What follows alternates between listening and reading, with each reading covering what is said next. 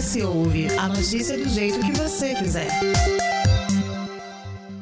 O processo eleitoral está posto e o S hoje traz a sua contribuição aos eleitores capixabas. Nós iniciamos uma série de entrevistas com os candidatos ao governo do Espírito Santo, são sete. Nós já recebemos aqui Aridelmo do Novo, Manato do PL, governador Renato Casagrande do PSB, Guerino do PSD e hoje que está aqui comigo, o capitão Vinícius do PSTU. As nossas entrevistas serão disponibilizadas em formato podcast em poucas horas no site sohoje.com.br e também nas principais plataformas de streaming e também em videocast. Eu peço agora, Capitão Vinícius, que o senhor sorteie o dia em que este vídeo será publicado no nosso canal do YouTube, canal do S Hoje no YouTube. Por quê? Porque a gente entende que como é, será no dia 15 de setembro, a gente entende que como é, é uma eleição rápida, são apenas 45 dias de campanha, é, nem todos os candidatos têm horário de televisão, nem todos os...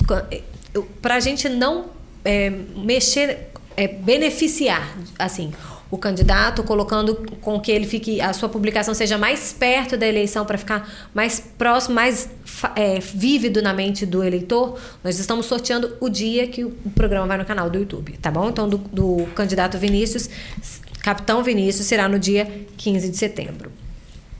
Quem está aqui comigo é Luiz Ximenes, mais uma vez, para participar dessa conversa com o candidato. É, as, as nossas entrevistas estão sendo gravadas entre o dia 22 e 26 de agosto. Vai durar 60 minutos a partir de agora. Capitão Vinícius Souza é bacharel em Direito e membro do movimento Policiais Antifascismo. É natural de Belo Horizonte e se mudou para o Espírito Santo para trabalhar.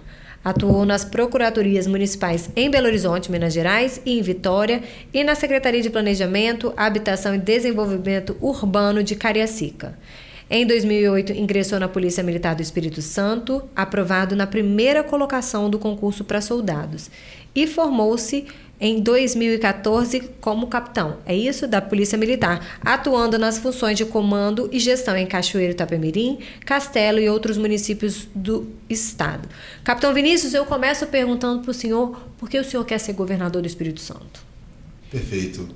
Dani Ximenes, primeiramente quero cumprimentá-los tá, por esse excelente trabalho, né? essa oportunidade que estão nos dando de apresentarmos a nossa candidatura, na verdade nós temos, Dani, e isso já responde à pergunta que foi feita, duas, dois projetos. São várias candidaturas, mas apenas dois projetos nessa disputa ao governo do Espírito Santo.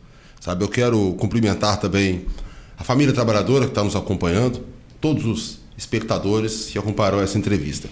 Nesses dois projetos apresentados ao, aos eleitores, o primeiro deles nós estamos acostumados, é aquele que todos os anos, todas as eleições se apresentam projeto da burguesia, o projeto dos representantes da burguesia. E que, que burguesia é essa? Os milionários do Espírito Santo, certo? O setor latifundiário, os milionários do comércio, dos, das transnacionais, dos conglomerados do comércio, não dos pequenos comerciantes. Esses não têm vez. Nós podemos ver, por exemplo, durante a pandemia, como foi o critério. As grandes redes de supermercados, puderam funcionar normalmente, tiveram até benefícios. O setor de transportes fez da maneira que quis, reduziu o número de linhas, aumentando, portanto, o, a concentração de pessoas, fazendo um transtorno e um risco à saúde dos, dos trabalhadores dos transportes e dos demais trabalhadores que necessitavam, naquele contexto, utilizar o, o transporte, porque não puderam parar nos seus trabalhos. Ao passo que os pequenos comerciantes né, foram privados de funcionar tiveram o peso do Estado sobre o seu direito de funcionamento. Mas, retomando, quem é essa burguesia? Quem são esses milionários? O sistema bancário, sobretudo, certo? Os bancos, que são quem, na verdade, guiam a política e o sistema político. Nós queremos, estamos apresentando uma candidatura que é, na verdade, uma alternativa completamente diferente disso aí. É o segundo projeto, certo? É um projeto com a classe trabalhadora. Um projeto de um trabalhador não, de vários trabalhadores né, que constroem uma alternativa socialista, uma alternativa da classe trabalhadora para reagir a isso. Nossas riquezas têm sido privatizadas, entregues aos amigos do sistema político, a esses milionários aí. E o que tem melhorado em nossas vidas? Nada tem melhorado em nossas vidas com essa entrega da nossa riqueza. Nós queremos essa riqueza servindo ao povo capixaba, à família trabalhadora. Certo? Para isso nós precisamos de um modelo com plebiscitos, um modelo de consultas populares permanentes, que o próprio povo participe de cada uma das decisões centrais da gestão pública e da vida econômica do Espírito Santo. E como é que o senhor faria isso? Como é que montaria uma equipe nesse sentido? É, porque nós estamos falando, se o senhor for eleito, de uma quebra, né? uma ruptura de um processo que veio até aqui e um recomeço. Exatamente, mas é uma definição perfeita. É uma ruptura com esse sistema político que nós temos. Uma ruptura. É bem verdade que um governador não faz isso. Por isso, tanto mais essas eleições e essa candidatura é uma convocação para a classe trabalhadora. Quem é a classe trabalhadora? É o informal, é o trabalhador empregado, é o militar, é a professora, é o desempregado, certo? É o pequeno comerciante que, se não trabalhar, não tem com que alimentar sua família. São todas essas pessoas que estão vivendo, algumas inclusive no nível de barbárie, de superexploração. Nós temos hoje, na área da saúde, enfermeiras, e uma matéria do OS hoje nos revelou isso há pouco mais de um mês. Enfermeiras trabalhando e profissionais de saúde trabalhando, submetidos a uma superexploração tremenda da, da sua mão de obra, da sua força de trabalho, no modelo chamado de OS, que é uma terceirização da saúde. É entregar para uma empresa privada a gestão de um serviço público. Certo? E se aquele serviço que é feito por cinco pessoas, por cinco profissionais, pudesse ser feito por quatro, por três, o patrão demite dois, demite um, certo? E opera na maior tranquilidade. Esse trabalhador, que continua superexplorado, continua com emprego, ele está agradecendo por não estar lançado no desemprego, aceitando, portanto, uma superexploração. Nós não queremos nada disso. Eu queria trazer essa situação para a sua condição pessoal. O senhor é um capitão da Polícia Militar, formado pela instituição, uma instituição altamente conservadora, né, extremamente conservadora. Como é que o senhor se vê governando o Espírito Santo numa situação dessas?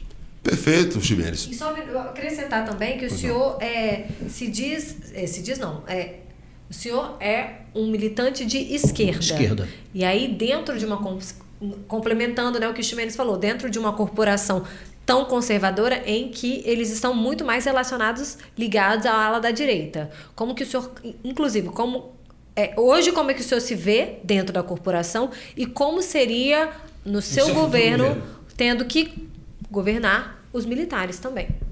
Sim, com muita tranquilidade. São trabalhadores, certo? Direita e esquerda no nosso sistema político estão muito distantes, estão muito distantes do que na realidade é qualquer programa, qualquer plano de luta da classe trabalhadora, que deveria ser o papel da esquerda, mas a esquerda hegemônica não tem apresentado isso.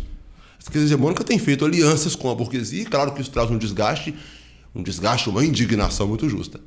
Agora, por conta de uma consciência ingênua da classe trabalhadora, do povo capixaba, de que esse sistema político não serve à classe trabalhadora, mas uma consciência ingênua, não uma consciência crítica não uma consciência que perceba a fundo como opera esse sistema e quem está ganhando com isso. Então as pessoas, em sua indignação, muito justa, buscam aqueles que.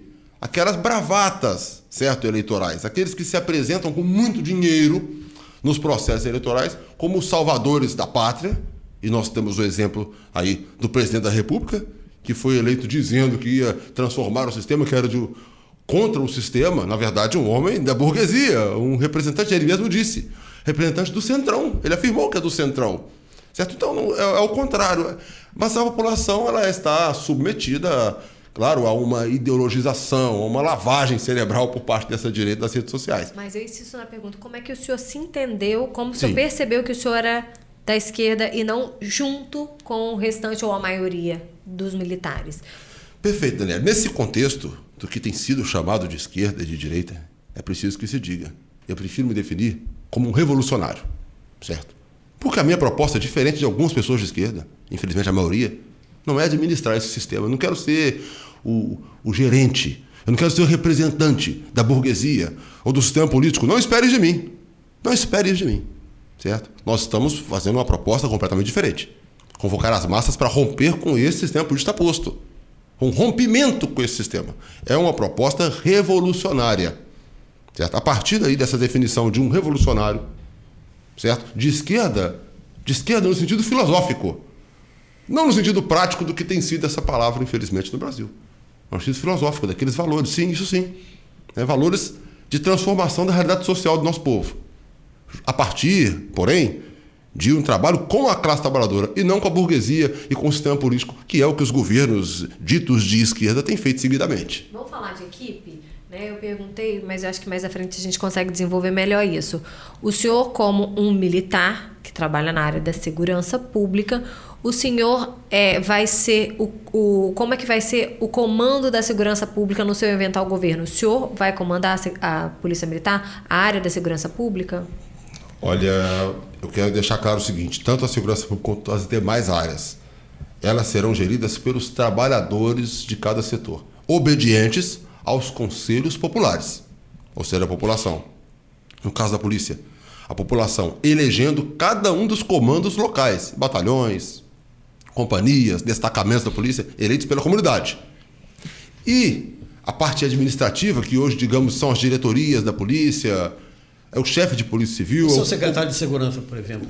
Vou chegar lá. O comandante-geral da polícia, esses eleitos pela tropa, certo? A tropa precisa eleger aqueles que administram a instituição. Agora, a decisão política sobre o policiamento em cada local, esse não, é eleito pela comunidade. Percebe? São níveis diferentes. No caso da educação, por exemplo, os profe... nós temos um debate antigo, uma luta antiga né, que é a indicação política dos diretores de escola. Isso é um absurdo completo.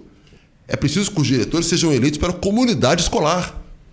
Correto? Portanto, a mesma lógica, né? a comunidade elegendo os seus comandantes, juntamente com a tropa elegendo a parte administrativa. É assim que vai se dar a gestão. Portanto, a gestão não cabe a mim ou a minha equipe. Eu entendo que o corpo técnico, o secretário, como foi exemplificado, esse corpo técnico, que irá sim assessorar o governador na tomada de decisões, é um trabalhador desse setor, esse sim escolhido pelo governador do estado.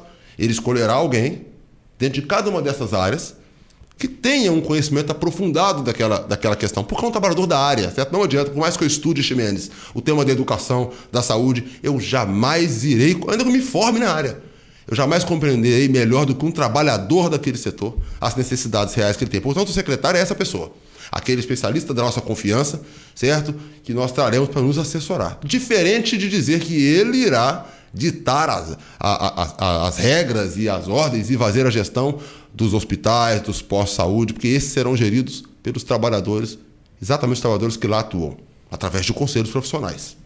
Candidato, o senhor já declarou que no combate às drogas existe uma militarização da segurança pública, mas é, esse combate ele é muito mais amplo porque ele atinge a diversas categorias, como a própria imprensa, como a população de uma maneira geral e também os policiais. As polícias tratam essa demanda como guerra, guerra contra o tráfico. Se o senhor for eleito, o senhor conduziria desta mesma maneira? Como, como seria esse trabalho? É, não, é, isso não. Isso é o maior absurdo que nós temos em curso no Brasil. E a maior hipocrisia também. Essa chamada guerra às drogas. Isso eu te falo da condição de policial, certo? E tantos outros policiais têm essa compreensão. Tantos outros, eu diria a imensa maioria. Tem a compreensão de que não cabe a ele, de que ele não é capaz de resolver um problema de saúde pública certo? E que o Estado lança isso nos colos do soldado de polícia, que eu fui soldado de polícia e me considero soldado de polícia porque está na parede da minha casa o diploma, eu me formei soldado de polícia. Então não deixa de ser soldado porque galga outras posições na hierarquia da instituição. Agora, o soldado tem a compreensão, plena compreensão, Daniel, de que é um problema de saúde pública que não será resolvido com polícia, certo? O que a polícia faz? É o chamado enxugar gelo chamado enxugar gelo. Nós estamos vendo isso agora, nesse momento está acontecendo um processo de deterioração Sim. dessa situação da, da segurança pública, com fogo em ônibus, com enfim. Exato. Então, tiros. Outro, outro dia nós tivemos a.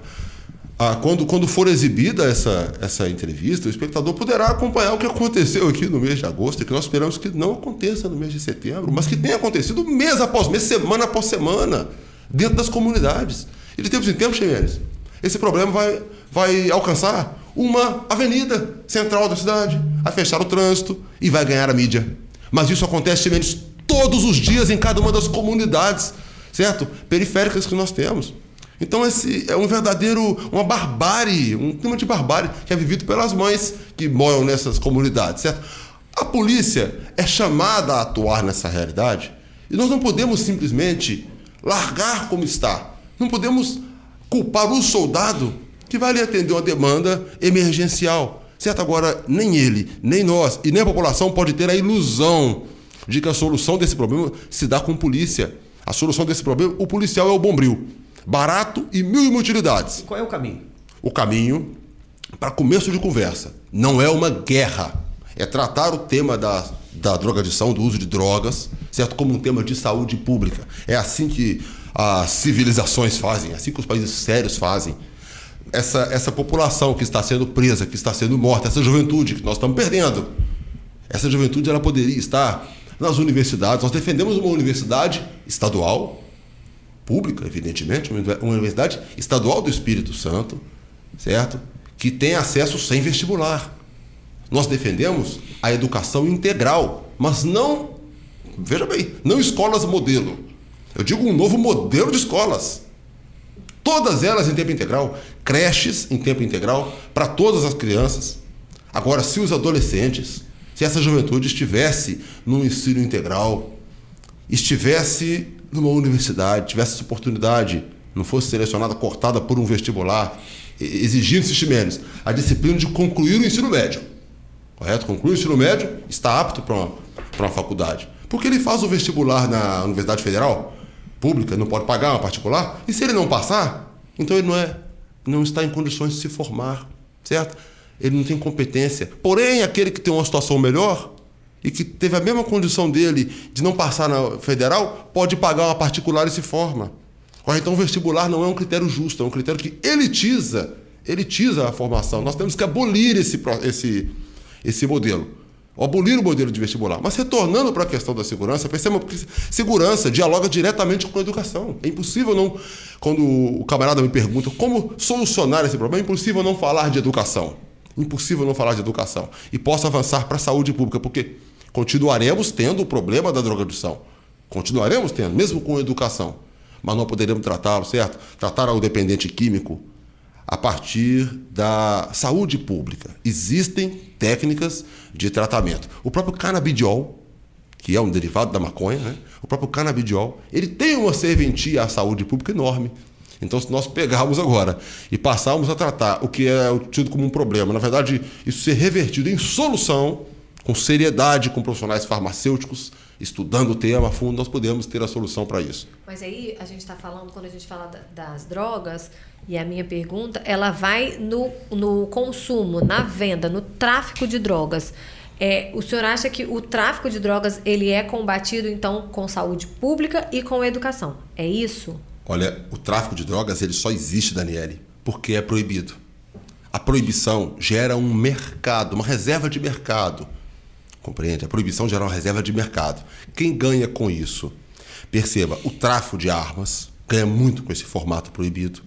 As grandes quadrilhas, elas dependem da proibição para lucrar, certo? E isso faz elevar o consumo à proibição, porque perceba que o cigarro comum, cigarro de tabaco, o cigarro de fumo que a lei permite, o consumo do cigarro comum tem caído vertiginosamente ano após ano, há muitos anos já vem caindo.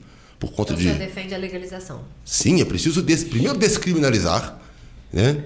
E em seguida regulamentar, como todas as drogas, não apenas a maconha, todas elas serem tratadas como questão de saúde pública regulamentadas. Aí, a partir daí, se nós veremos, como vimos com o cigarro, a redução. Porque hoje, proibido, o consumo só está aumentando. E isso é muito rentável, infelizmente, é muito rentável para os bancos que lucram que lavam trilhões. O, o tráfico de drogas é um negócio trilionário. Trilionário, da ordem do petróleo. Veja o tamanho desse problema. Veja o tamanho desse mercado.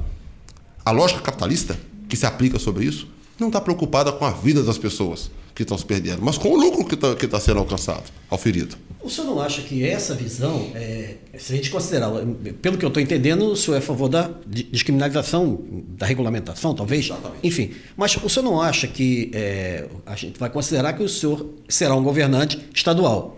E, e, e, as drogas, elas circulam no mundo inteiro. O senhor não acha que o Espírito Santo poderia virar um, definitivamente um caminho para o tráfico de drogas nessas não. condições? Não, não, não, não. Ao contrário.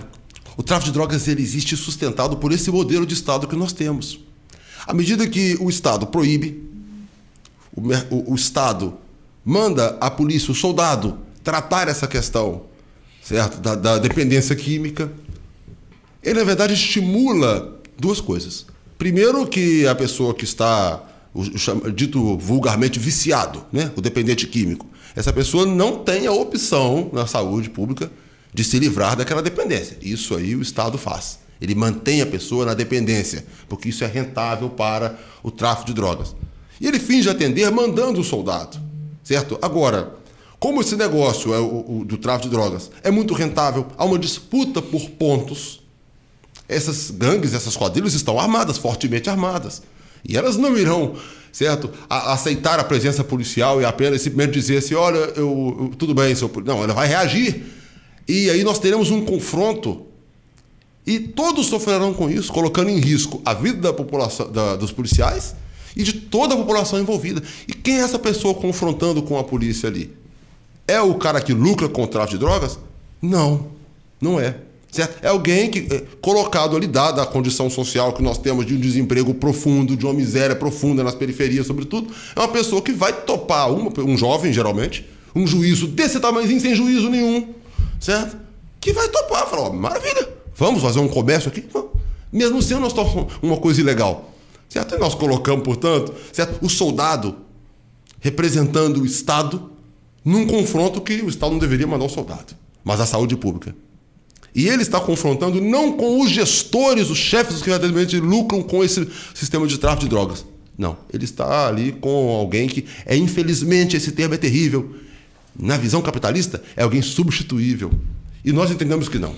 Nem aquele soldado, que temos perdido a vida de tantos, nem aquele, aquele jovem, que tantos também têm perdido a vida, nenhum deles é, é, é substituível. São pessoas, seres humanos insubstituíveis. Certo? Portanto, essa guerra, essa guerra, Ximenes, ela vai, vai ser encerrada por decreto. Certo? Isso eu afirmo, Ximenes. Será encerrada por decreto. Por decreto. A polícia não irá guerrear, certo, contra as drogas. Não existe guerra, uma guerra contra um objeto, uma coisa, uma coisa que você joga uma semente no chão, ela brota. Isso é uma coisa, uma tremenda hipocrisia. Certo? O enfrentamento ao problema da drogadição, ele será verdadeiro a partir da saúde pública, com CAPS, CAPS, Centros de Atenção Psicossocial, em todos os municípios. Hoje, o CAPS, dentro da Grande Vitória, temos municípios sem CAPS. Perceba? Tanto a gestão anterior quanto a atual gestão reduziram o investimento na saúde mental. Olha, isso é inacreditável, porque é um investimento de um valor ínfimo, um valor ínfimo, muito pequeno que não é feito. Nós queremos colocar esse serviço do CAPS simples e o mais eficaz em todos os municípios. Certo? E nós dialogamos não apenas a questão das drogas, mas com toda a questão da saúde mental, que é onde está localizada a drogadição. Toda a questão da saúde mental. E não é tema de polícia, mas perceba, parece uma, uma coisa sem sentido, né? Mesmo. Não, não parece é... não. A gente consegue entender. É, aliás, isso que, que a, a questão do tráfico de drogas, do consumo de drogas, da dependência química está relacionada à saúde, está relacionada à educação, é, é completamente compreensível. Vamos caminhar um pouquinho mais. Dani, só uma, desculpe. Não, claro. Eu, eu, eu, o, senhor, o senhor que pode falar. Eu travei realmente nesse tema, é um tema muito relevante e eu queria dizer uma outra coisa claro. sobre isso. Vamos nos lembrar que até muito pouco tempo atrás, certo? Até muito pouco tempo atrás, outras patologias, outras condições mentais eram tratadas como crimes. Os chamados loucos eram presos em manicômios. E nós ainda hoje temos manicômios funcionando. A questão da saúde mental não começa com o problema da, da guerra às drogas. É uma questão antiga que a humanidade não superou. E a classe trabalhadora precisa superar isso veementemente e urgentemente. Portanto, aqui no Estado, proibindo, ficando proibido qualquer manicômio, qualquer manicômio, qualquer guerra às drogas. O Estado tendo que agir de maneira diferente, de maneira, de maneira franca na causa do, dos problemas que essa pessoa vivencia, dando a ela o tratamento que ela necessita, certo? E a atenção médica que ela necessita e que já existe. E que já existe, a ciência já avançou e já nos dá essa condição. É isso que eu queria concluir com isso. Ótimo. O senhor se coloca contra, é, pela descriminalização e eu queria saber a sua opinião. Nossa, muito on. Desmilitarização. É uma discussão em âmbito nacional e qual é a sua avaliação a respeito do tema? Ah, excelente tema, importantíssimo tema. Certo? Eu, como policial militar, te digo: nós somos trabalhadores. Né? O policial é um trabalhador, a policial é uma trabalhadora. Embora o Estado não reconheça, não reconheça esse, esse cidadão como um trabalhador. Mas isso é um problema que vários trabalhadores também enfrentam, não serem reconhecidos como tal, não terem seus direitos reconhecidos. Daniele, um policial militar, é, por ser militar, ele não tem jornada de trabalho definida. Não tem jornada de trabalho definida. Ele é policial o tempo inteiro. O tempo inteiro. E as escalas de serviço, olha, eu te digo isso conhecendo muito a fundo, tanto da condição de soldado quanto da condição de oficial, tendo comandado policiamento, tendo comandado cinco companhias, tendo comandado em, em várias situações, atuado em, vários, em, vários, em várias competências dentro da Polícia Militar. As escalas, vou dar um exemplo da nossa situação aqui no Espírito Santo. As escalas da Operação Verão, por exemplo. Está chegando agora o final do ano, teremos com certeza a Operação Verão, que é muito importante para reforço do policiamento no litoral. Né? Como o Estado não cumpre o, o, o dever de repor adequadamente os efetivos, nós teremos que distribuir os efetivos, tanto para continuar tendo policiamento nas, nas cidades do, do, interior e na Grande Vitória, e fazer um reforço. Então o que, que o Estado faz? Ele dobra o efetivo na caneta.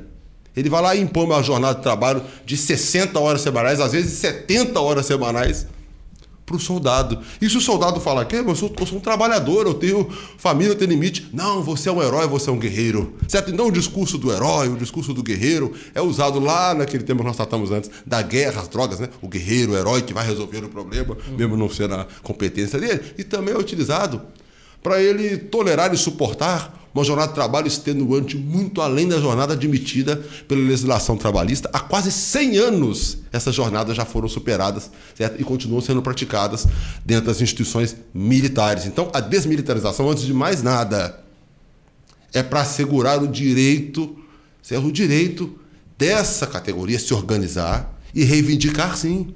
Hoje a reivindicação do policial é considerada não uma indisciplina, mas um crime militar ele pode ser preso por reivindicar. Isso não tem sentido nenhum. Eu tenho um colega, eu quando eu, eu me formei soldado, primeiro, como já disse aqui, e eu fui fazer o curso oficiais ali. Eu vim fazer aqui na Grande Vitória, em Cariacica, né? em Tucum. Fizemos o curso oficiais três anos ali. Quando eu retornei para o sul do estado, Cachoeiro, para trabalhar, eu. A turma, minha turma de 2008 de soldados, a maior parte já, já tinha ascendido a cabo, né? E a carreira do, da, da praça ela não avança como a do oficial avança naturalmente. Para ele avançar para cá, para sargento, é prova, é teste físico, é uma cobrança muito injusta, muito inadequada, dada a militarização. Mas esse havia um colega lá, eu não vou citar o nome por uma questão ética, o colega não tinha conseguido a promoção, embora fosse muito competente. E aquilo me surpreendeu quando eu cheguei e vi, ah, mas o colega não, não foi com a turma, ele era um dos mais inteligentes da nossa turma de soldado, um dos mais preparados, um cara tão disciplinado. Sabe o que tinha acontecido, Ximenes, Dani? Num serviço noturno, durante a madrugada, ele precisava fazer um lanche. Fez o contato com o Copom, que é a nossa central de rádio, informando que ele providenciaria um lanche. E, dado o horário, ele precisou ir ao setor vizinho ao que ele atuava. Saiu cerca de 200, 300 metros do setor de atuação dele, tendo informado. Mas a fiscalização do, do, do turno passou, viu que ele estava fora do, do setor e fez uma comunicação. Tudo bem. Então isso poderia ter sido discutido no âmbito administrativo, se houve ou não uma infração da parte dele. Mas não. Isso é transformado num inquérito. Inquérito, assim como os grandes homicidas respondem ao inquérito, é assim que o soldado é tratado. Ele respondeu ao inquérito por crime militar, por abandono de posto. Uhum. Então a gente imagina que lá uma guerra em andamento e o, o militar abandona o posto e o país perde a guerra por aquilo. É como se fosse isso. Perceba que isso é uma coisa, é uma coisa absurda que é imposta ao policial, certo? Absurda. que é imposta ao policial. Ele respondeu por esse crime militar aqui na auditoria em Vitória e ficou sem poder ser promovido até o final do processo, que evidentemente constatou pela inocência dele. Ele foi absolvido dessa acusação sem nenhum fundamento. Mas o prejuízo que isso trouxe à família desse trabalhador por anos, uma justiça morosa como a nossa, lenta como a nossa, uma justiça que, pela lentidão, pune o inocente que está respondendo ao processo e deixa de punir quem deveria ser punido, que é a pessoa culpada, se beneficia dessa lentidão toda. Certo? Por conta disso, ele é um exemplo.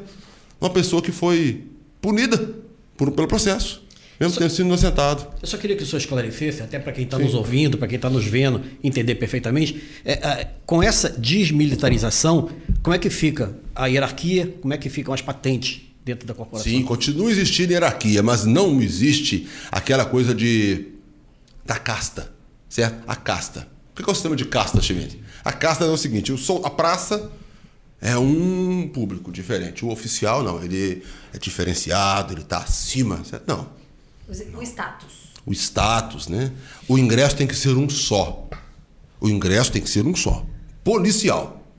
Policial. Ele ingressou para ser policial, ele vai avançando com um plano de carreira adequado, como qualquer trabalhador tem que ter direito a um plano de carreira e a um salário justo e digno. Também o policial é um piso, certo? Ele vai reivindicar se não estiver adequado para ele, vai participar da gestão, vai poder opinar, Ximenes, se for dado uma, um, uma ordem de policiamento, certo? Estabelecido uma diretriz de policiamento e ele discordar, aquele profissional, Dani, tão experiente, ele vai poder chegar e dizer: olha, eu não concordo com essa orientação, essa diretriz, não serve para tal e tal comunidade que eu trabalho lá há tantos anos, eu conheço e sei que não serve. Seria melhor, ao invés desse horário, fazer no outro horário, propor alterações. Certo que hoje a legislação militar pode considerar até mesmo como um crime. É verdade que a maioria dos sargentos, dos oficiais, hoje, escutam as sugestões do, dos soldados, certo? Mas escutam porque querem escutar. Se por, se porventura isso trouxer um incômodo para aquele oficial, isso pode gerar um, é uma ponderação, ele está ponderando, né? Ele está se negando, a, desobedecendo a cumprir a ordem. Portanto, é preciso que o soldado tenha essa garantia de ter o direito de se manifestar e de dar a sua opinião como qualquer cidadão. E para isso ele tem que ser civil. Ele não pode ser um militar. Isso não tem a ver com a hierarquia, a disciplina que existe em qualquer instituição é, do serviço público e também privado. Nós estamos aqui numa empresa de jornalismo e, sem dúvidas, aqui, posso notar, é um ambiente de muita disciplina, né? e, e isso não não impede que nós tenhamos uma produção de altíssima competência por parte desses trabalhadores. O seu programa de governo coloca o Estado como inimigo do povo. Antes, deixa só uma coisa. É, a gente fez recentemente entrevista com é, os representantes de associações de militares e também com pessoas relacionadas ao projeto político-militar. E eu quero entrar, antes de falar do seu, do seu plano de governo, é, por que, que o senhor não faz parte do projeto político-militar e qual a sua preocupação com relação ao aumento de casos de problemas de saúde mental dentro da própria, da própria tropa? Perfeito. Vamos, um, um, é, vou responder o primeiro. É porque, é porque um Sem falou problemas. sobre o outro e eu acabei misturando tudo. Mas vamos, Não, mas... vamos, a, vamos a falar da saúde do, do policial primeiro? Da saúde mental, sua preocupação com relação a isso. A gente tem é, registrado muitos casos de depressão, de pessoas dependentes de medicamento e também de casos de suicídio. Sim, nós temos muitíssimos casos, sabe? É, quando eu trago a necessidade de uma profunda transformação nesse modelo de polícia, é compreendendo que hoje o policial está exposto a uma condição extremamente estressante. Não só pela realidade civil, que já é naturalmente estressante, mas pela estrutura da corporação, que não assegura a ele nenhum direito dos demais trabalhadores. Ele é cobrado por sua família, justamente porque não consegue priorizá-la. Como qualquer outro trabalhador, ele, eles têm uma escala repentina, surge para ele de repente uma escala. Na sexta-feira à noite, ele, ele tá, na sexta-feira à tarde, ele fica sabendo que vai trabalhar no sábado. Sabe? Para além da carga horária normal. E claro que a família vai dizer, muitas das vezes, vai cobrar, vai falar, poxa, foi combinado aquele passeio, todo fim de semana você trabalha e esse agora que era folga, você perdeu. Isso é o dia a dia dos policiais. E cada um reage de um jeito, certo? Nós temos que lembrar que é uma categoria mal remunerada, a caristia, os preços altíssimos que atingem a toda a população, também atinge esse público. O efetivo interfere também nessa situação? o efetivo por baixo, o efetivo por... Muitíssimo, muitíssimo, porque isso força. Tem projeto para poder implementar algum, algum acompanhamento é, psicossocial, psicológico para dentro da corporação? Tem no seu programa alguma coisa? Sem sombra de dúvida, para toda a classe trabalhadora, certo? Para toda a classe trabalhadora. No ambiente de trabalho dos policiais, isso precisa ser específico.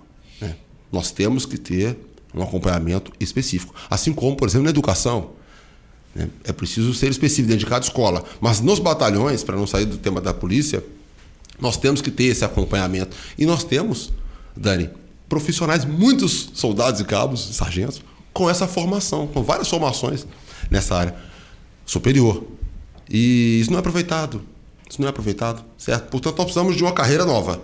Uma carreira em que o profissional que tiver uma formação superior específica, ele possa disputar cargos específicos para atuar nessas áreas. E uma carreira que assegure um, um plano, uma promoção por tempo ao policial do, da função operacional, certo? Ele encontre dentro da própria estrutura um corpo administrativo adequado, um corpo jurídico adequado, né? e também o suporte psicológico e a sua saúde, porque isso é simples, porque esses profissionais já estão na corporação. Nós já temos esses profissionais. Hoje a polícia tem, é, a polícia cria batalhões e cria e cria é, regiões de polícia, né? Nós tínhamos três CPOs, comandos regionais, né? Já hoje já são sete. Então, se não criaram mais nenhum, né? Acho que já tem até mais de sete. Tem que ter que me atualizar. Sabe? A gente se surpreende. Batalhões, companhias independentes. Para quê? Para abrir vaga para oficiais. Certo? Agora, isso não muda em nada a realidade de trabalho do soldado, do cabo e da população dos municípios. Porque isso não cria. Policiamento não se cria por, por, uma canetada, né? estabelecendo a existência de um batalhão, de uma companhia. Nós precisamos sim é, reestruturar completamente, refundar essas instituições, refundar a Polícia Militar e eu quero falar também a Polícia Civil. A Polícia Civil está inserida na mesma lógica. O policial civil, o trabalho dele é um investigador competente, um agente de polícia civil, mas o trabalho dele hoje é, sobretudo, o de um burocrata, sabe? É uma lástima. Como se perde a competência desse profissional dentro de, de, de gabinetes da Polícia Civil, manuseando papéis e burocracias. Qual é o déficit hoje do, do efetivo da, da, Polícia Civil e da Polícia Militar? E, e o senhor tem intenção em regularizar essa situação? Primeiramente, os dados que nós temos hoje do efetivo real, efetivo previsto né, em lei, não, não atendem mais à realidade. São dados defasados, profundamente defasados. Profundamente defasados. O primeiro ponto, também não adianta somente com mais polícia, mas não, precisamos de uma nova polícia. Tem que ter concurso? Sem dúvida tem. Está defasado efetivo sim, muito. Mas, menos, o principal é uma reestruturação. Nós temos muita burocracia, certo? Muita gente trabalhando no setor administrativo, aqui no quartel do Comando Geral e, e em regionais da polícia, certo? E poucas pessoas que poderiam estar nas ruas, nas comunidades, fazendo policiamento. Então, nós temos que remodelar essa polícia. São 17 níveis hierárquicos a polícia tem. Que instituição funciona com 17 níveis hierárquicos? Né? É uma coisa sem nenhum propósito, entende? Então nós temos que simplificar essa carreira. O que é bom para o soldado, que dá condições dele alcançar o último posto, claro, né? segundo critérios de promoção pré-estabelecidos, ele possa alcançar, inclusive, o último posto e a gestão da, da corporação. Né? Mas também é bom para a sociedade porque não se criam tantos degraus entre quem decide sobre, sobre as questões administrativas e quem decide nas ruas, que é o soldado, na hora de atender a população. Esse, esse soldado tem que participar da gestão do policiamento. Vamos avançar, senão a gente fica só no tempo da segurança. Tá né? E a gente já está com 36, quase 37 minutos. É, candidato, eu queria que o senhor falasse um pouquinho sobre é, o PPM, o Projeto Político Militar. É um projeto relacionado, é o braço político da Polícia Militar. Por que, que o senhor não está inserido nisso? Não, não. PPM, Dani, desculpe discordar. Tudo bem. Não é o braço político da polícia. Não, não, não. O PPM se tornou, infelizmente, um projeto de um grupo de policiais, certo? Respeito. Eles, todos têm direito de ter um projeto político. Mas é de um grupo, de um segmento. Sim, sim, não que é da, da corporação, uhum. desculpa. O que eu digo é. Não, eu compreendi. Não é, não é, não é institucionalizado. Mas da tropa também não. É apenas um grupo, por exemplo. É, eu engano sua pergunta, porque com certeza sua pergunta se localiza no que foi o projeto lá em 2000 e, da eleição passada, que houve um plebiscito em que a tropa elegeu aqueles que ela queria nas urnas. Mas isso aconteceu na eleição de 2018. Né? Foi até muito bem feito o plebiscito. Ah, dessa vez não, dessa vez foi um plebiscito que Não houve uma oportunidade de inscrição para todos os policiais, se quisesse participar, certo? Houve um, um direcionamento para uma linha conservadora, certo? Uma, uma coisa que o, o, policial não está se sentindo contemplado e representado por esse projeto. Então eu não faço parte desse projeto, não houve um debate sobre isso, né? Inclusive é um projeto que já, já nasce dentro de uma outra candidatura ao governo, já nasceu lá dentro, né? Com já definido quem seriam os candidatos e tal. Então, é um projeto hoje virou um projeto partidário, infelizmente. O seu programa de governo ele coloca o Estado como inimigo do povo, sendo aliado dos ricos. E o senhor chegou a falar sobre isso logo no início da nossa entrevista. Eu gostaria de entender qual seria a base do seu governo diante de, de como o senhor vê a estrutura. Como é que o senhor vai governar? Como é que estruturará um eventual, uma eventual é, vitória, né? Como vai estruturar o seu, a sua administração? Pronto. Perfeito. A administração, ela cabe à classe trabalhadora. Nós iremos tomar todas as decisões por plebiscitos e por conselhos populares. Aquilo que for decisão central, o povo será chamado a decidir. Todos do povo em plebiscitos. E aquilo que for rotineiro será decidido também pelo povo, através de conselhos populares. E o senhor vai manter a estrutura que hoje tem? Secretarias, subsecretarias? Vai extinguir secretarias? Não? Não, essa questão é uma questão menor. Essa questão é questão, sem dúvida, nós teremos que reestruturar completamente essa máquina que está aí. Porque ela foi feita para atender essa máquina, esse sistema político, esse modelo de governança, para atender uma burguesia. Certo? Então nós temos eh, muitas secretarias para fazer contato com o setor de rochas ornamentais, para fazer contato com supermercadistas, certo? Enquanto que a população não consegue chegar em nenhuma dessas secretarias, em nenhum desses gabinetes. Então será completamente reestruturado, não tenha dúvida, mas completamente. Só que essa reestruturação, Dani, é importante que se diga, não é feita pelo governador, é isso que eu quero esclarecer. Ela precisa ser feita pelos trabalhadores de cada setor. Certo? Então o conselho profissional tem a competência, além de fazer a gestão, um conselho profissional eleito pela comunidade de cada município desse estado, cada cidade desse estado. Esse conselho ele vai visitar todos os ritos, procedimentos e burocracias que existem dentro do estado, certo? E vamos refundar, recriar cada uma dessas secretarias a partir da ótica, da visão dos trabalhadores do setor, certo? É como eu dizer aqui, Dani, Ximenes, vocês que trabalham aqui no setor de imprensa, como deveria ser essa estrutura? E não eu de fora daqui dizer como eu quero que ela seja para servir aos meus interesses, que é hoje o que a burguesia faz. Então, chamar os trabalhadores de cada segmento, certo, para reorganizar o organograma de cada uma dessas secretarias. Isso não vai ser feito pelo governador do estado. E as instituições, elas são é elas são parceiras do Estado, por exemplo, federações, associações. Isso tudo faz com que o senhor, é, quando o senhor faz tem essa linha de pensamento, o senhor não acha que afasta as instituições do, do Estado? Não, não acha que isso. Porque a sociedade civil ela precisa também fazer parte. Afinal de contas, claro. a roda precisa girar e todo mundo precisa colaborar. Ou não? O senhor quer, quer que o seu governo, as instituições é, da, da, da, iniciativa privada, né, os outros setores não, não estejam integrados, não participem de ações governamentais? Sociedade civil, no meu entendimento, é classe trabalhadora ela não só vai participar, ela vai governar através de conselhos, certo? Não precisamos esvaziar a autoridade, a competência que hoje está concentrada no governador, nos secretários. Por que que, que esse cara faz? A gestão do Capitão Souza começa e termina daí um, daí um tempo. Aí entra um outro. E o que, que ele faz? Ele privatiza o, a coisa pública, o interesse público, ele faz a concessão dos transportes. Ele entrega para um grupo de empresários o sistema dos transportes para esse empresário lucrar. Dando um exemplo. O do saúde. Faz licitações suspeitas.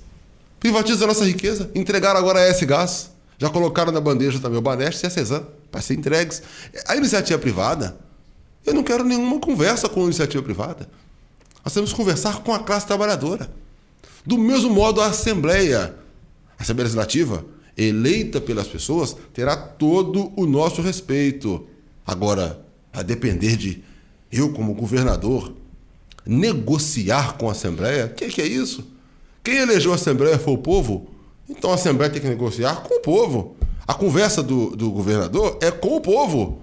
Percebe? Essa conversa de um poder com o outro direta, sem passar pelo povo, Isso tem nos trazido que, a essa condição que nós estamos hoje. E são negociatas travestidas de democracia. Democracia não. Democracia é um plebiscito, democracia é a participação direta da população na política. Nós queremos, mesmo conversar diretamente com as pessoas. Candidato, o senhor falou em saúde agora há pouco. E na saúde especificamente, a gente tem problemas que são urgentes.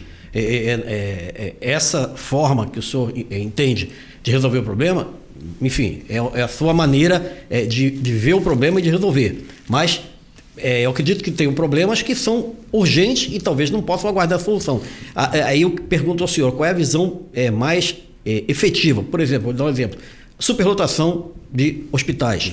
Né? É, é, é, deslocamento de pacientes de uma cidade para outra, do norte para o sul, do sul para a Grande Vitória, enfim. Como é que o senhor pretende resolver isso? E aí de uma forma isso. mais urgente? Nós precisamos de um grande plano de obras públicas. Mas um grande plano de obras públicas que gere empregos, em primeiro lugar isso. Porque o Estado tem os recursos. O Estado tem a população desempregada em condições de trabalhar, interessada em trabalhar. Certo? Tem o trabalhador, tem o recurso e tem a necessidade. Mas existe um interesse do segmento privado né, que o Estado não funcione bem no serviço de saúde. Porque grande parte da população, a chamada classe média, na verdade, é uma parte, uma porção avançada em termos de renda da classe trabalhadora. Né? Mas a chamada por aí, classe média, que é um termo ideológico, que eu não concordo, mas essa classe média, ela consegue pagar, ela consegue se apertar e recorrer ao serviço privado. É assim que eles pensam. Então eles precarizam o serviço de, público, não porque não tem recurso, Mendes, ou porque não tem quem trabalhe nessa. Não para favorecer o privado. Para favorecer o privado. Ah, mas aí o camarada vai me perguntar: e as pessoas mais carentes? O Estado não tem preocupação com essas pessoas carentes, porque o Estado pertence à burguesia. Até a burguesia não está preocupada em lugar nenhum do mundo com as pessoas mais carentes. A burguesia tem, há, há mais de um século, roubado o povo africano e lançado o povo africano na morte.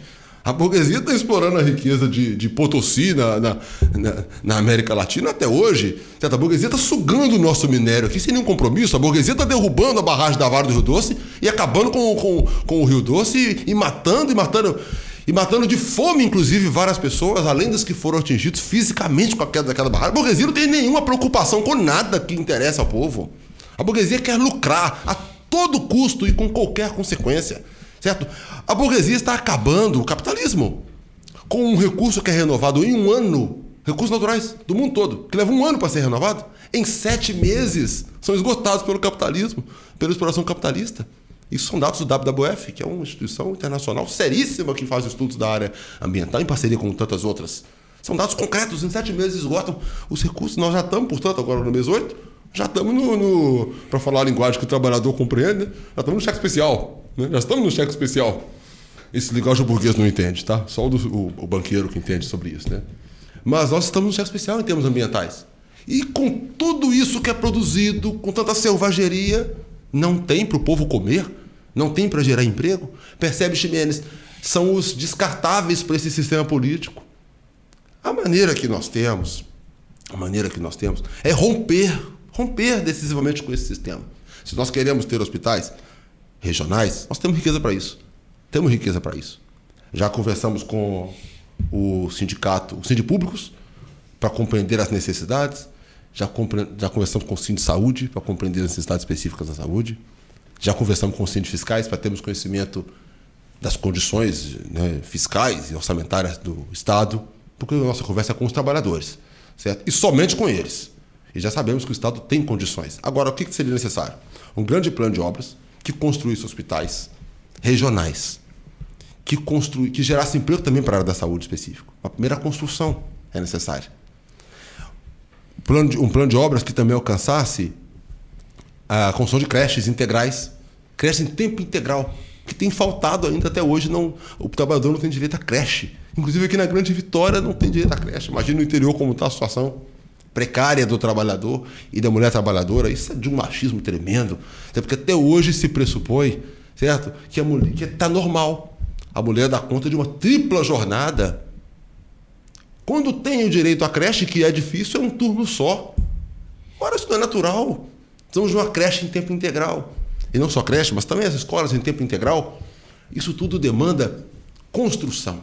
Isso gera empregos certo? Agora, isso traz prejuízo ao setor privado.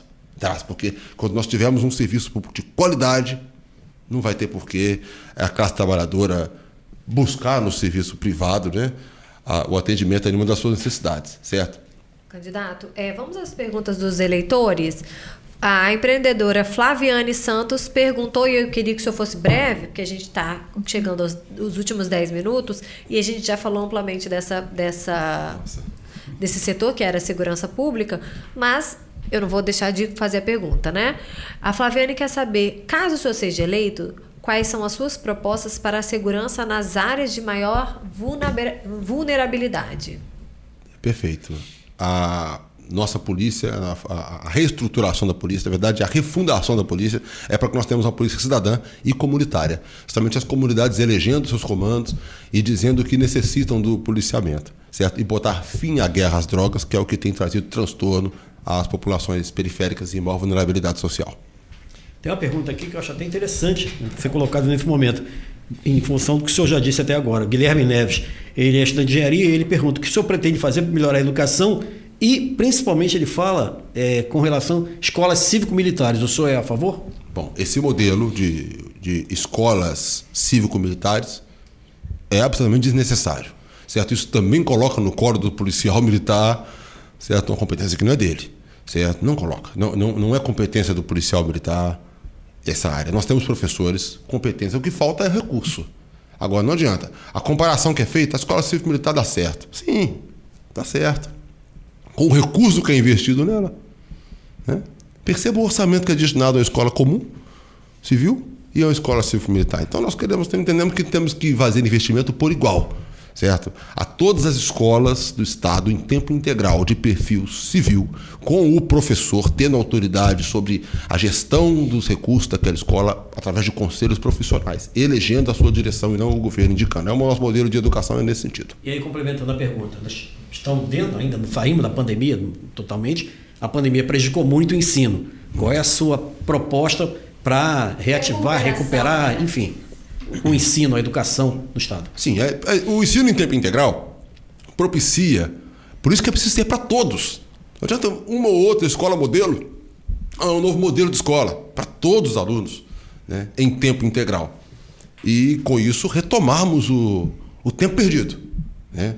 porque os professores têm todo o preparo para fazer esse trabalho, tem que ser valorizados. Nós temos que ter um plano de, de pista. Quando se fala em educação, quando se fala em saúde, quando se fala em segurança, chimenez, primeiro tem que pensar no trabalhador que vai executar isso lá. Não adianta botar no papel uma coisa, o trabalhador está desrespeitado, sendo desvalorizado. Na questão da saúde mental, por exemplo, está abandonado. Certo? Por isso que já digo, valorizar o professor, valorizar o profissional de saúde e o profissional de segurança pública e todos os outros trabalhadores. Precisamos de um plano de carreira e um plano de, de cargos e salários né? digno, um piso salarial adequado para todas as categorias. Né? Agora, a educação avança assim: professor, sala de aula e ensino em tempo integral. Candidato, durante a convenção do PSTU, o senhor fez críticas ao Partido dos Trabalhadores, né? É, disse que o PT ele abriu mão da candidatura dele para apoiar, e isso foi para apoiar o atual governador do Espírito Santo, e isso resulta em coisas negativas para a classe trabalhadora. Como a não candidatura do partido pode influenciar nessa desigualdade? Bom, a análise que eu faço é de que a militância de qualquer partido, e mesmo a classe trabalhadora que não se organiza em partido nenhum, os sindicatos, os movimentos sociais, eles têm que ter autonomia, certo? Em tomar suas decisões. O que nós vimos acontecer no Partido dos Trabalhadores foi muito triste, porque a militância tinha uma decisão. E a, a burocracia partidária tomou outra medida, atropelando a decisão do, da, da militância certo? Então nós temos a nossa, a nossa proposta, a nossa candidatura. Né? Agora, não, não deixamos de olhar o que está acontecendo no, no, no nosso ambiente, que está no nosso entorno. Né? Eu entendo que, portanto, como aconteceu com o PSOL também, são violências com a militância, né? essa imposição de que eles não possam lançar suas candidaturas e debater conosco os projetos, as suas visões de mundo para o Espírito Santo. Temos tempo ainda? Temos. E a candidatura do senhor, ela, quando o senhor se apresentou, o senhor mesmo declarou isso, que ela visa fortalecer a construção de um polo socialista revolucionário no Estado e se propõe a ocupar espaços de uma alternativa revolucionária, criticando o sistema político. Eu queria que o senhor falasse um pouquinho por que, que o, próprio, o seu partido ele não traz também candidaturas a outros cargos, apenas ao governo e ao Senado. É, nacionalmente, há 28 anos pelo menos, o PSTU não tem um representante no Congresso Nacional. Então, é, e, a, e a, não tem chapa aqui no Estado. Não seria o caso de, primeiro, porque são nessas casas de leis que, em que se vota, inclusive em defesa dos, dos trabalhadores, que o senhor tanto repetiu aqui? Não, o nosso parlamento não, não atua em defesa do trabalhador.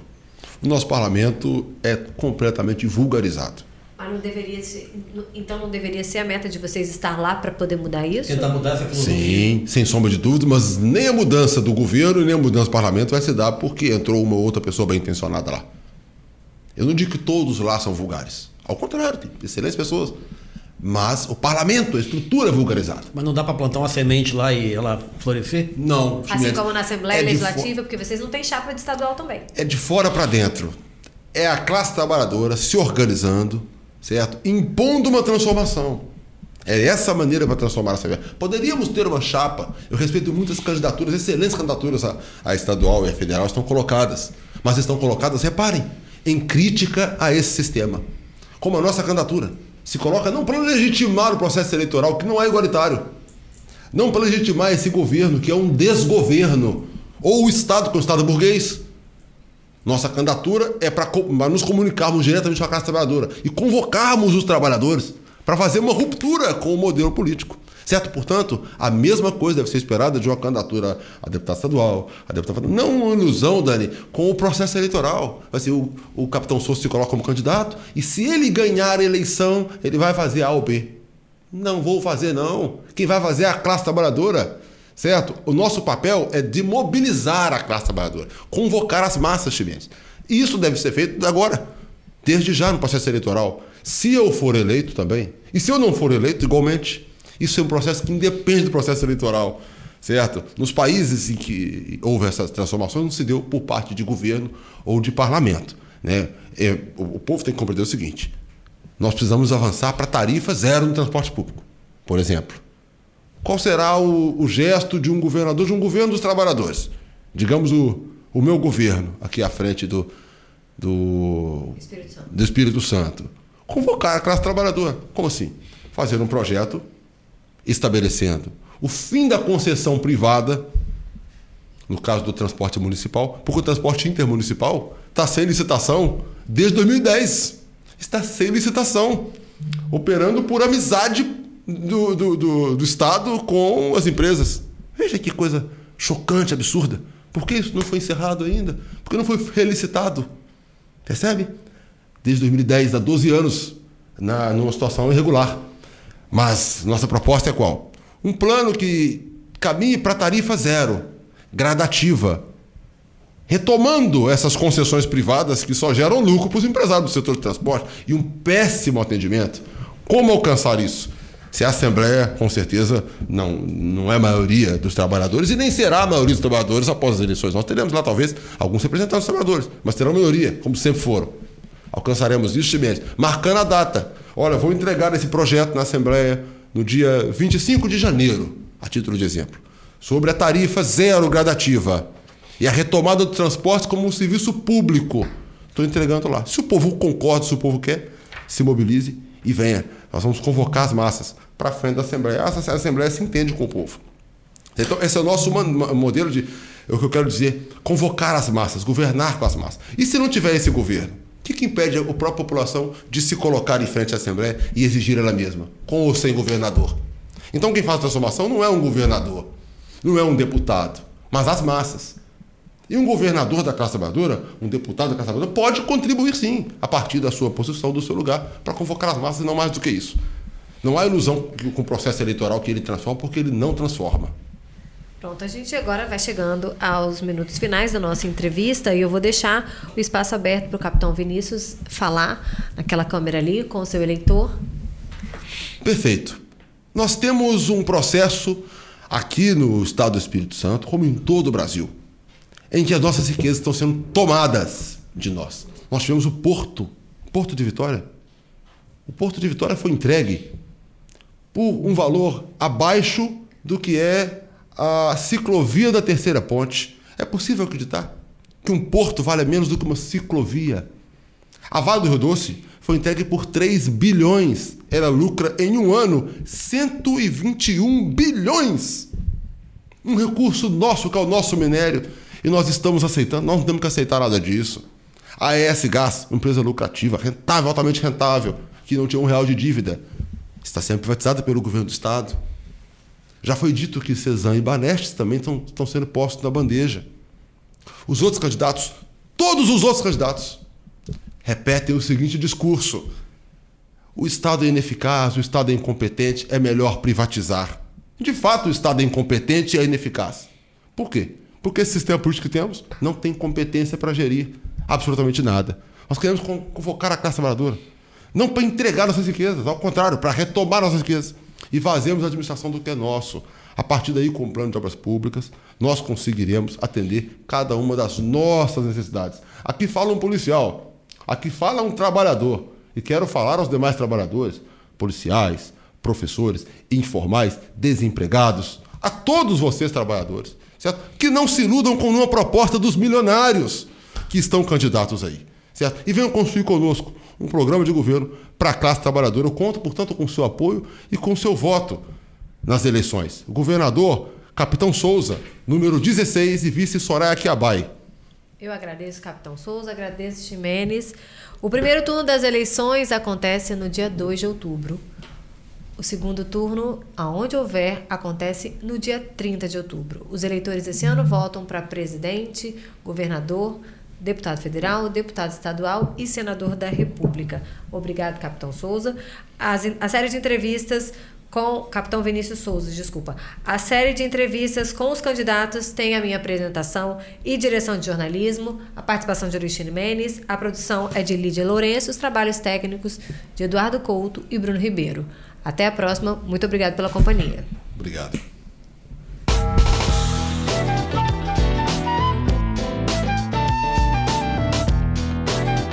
Você encontra o ES Hoje nas redes sociais pelo arroba ES Hoje, no canal do YouTube e no site eshoje.com.br.